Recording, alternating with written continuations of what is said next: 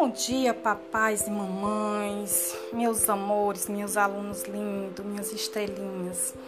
Hoje é 23 de setembro, que inicia a primavera. E vai do dia 23 de, de, de setembro até o dia 21 de dezembro.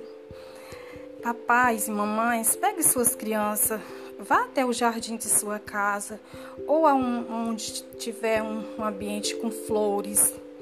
É, mostre para as crianças o significado da, da estação do ano, da primavera, e com ela vem as flores, o perfume suave das flores que vem, é, trazem os seus. Se, é, é, as, as borboletas, as abelhinhas para colher.